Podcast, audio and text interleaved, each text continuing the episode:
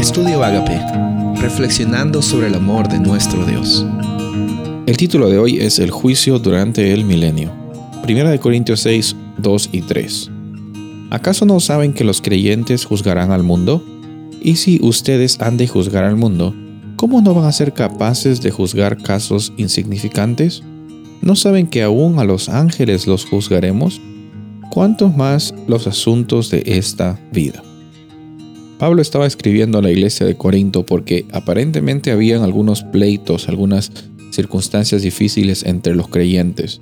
Pero en, entre estas palabras de exhortación también está hablando acerca de una realidad.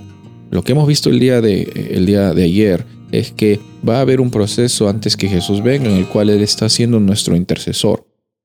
Ahora también encontramos que cuando Jesús venga nos va a llevar hacia el cielo nos va a llevar a, vivir con Él en la, en la Nueva Jerusalén, el lugar que Él había preparado, según lo que vemos también en Juan 14 del 1 al 3. Pero en ese proceso también encontramos que los juicios de Dios son justos hasta el punto de que el, el, punto en, cuestión que Satanás estaba siempre atacando y, poniendo en duda era eh, el carácter de Dios como un carácter de amor. Y en este proceso en el cual eh, vivimos en el cielo con Dios, encontramos en Apocalipsis que va a durar lo que se llama el milenio, van a durar mil años, vamos a también ver que eh, vamos a ser parte de ese juicio. E, en cierto modo vamos a juzgar también al mundo, entre comillas, pero no porque nosotros tenemos el poder de juzgar al mundo, sino que somos partícipes de este, de este juicio en el cual encontramos eh, y vemos que la conclusión es que Dios siempre fue fiel, de que Dios siempre fue amor, de que Dios siempre estuvo dispuesto y presente en la vida de los seres humanos.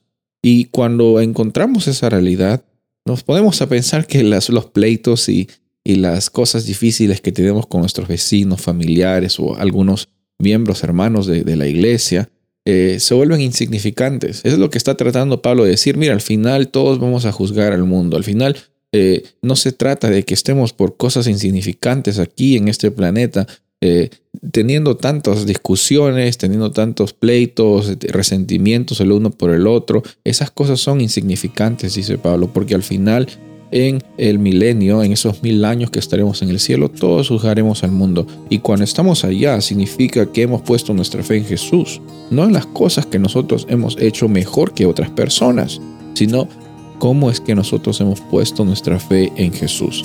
En este proceso encontramos que no hay momento en nuestra existencia que el juicio va en contra de nosotros cuando estamos poniendo nuestra fe en Jesús.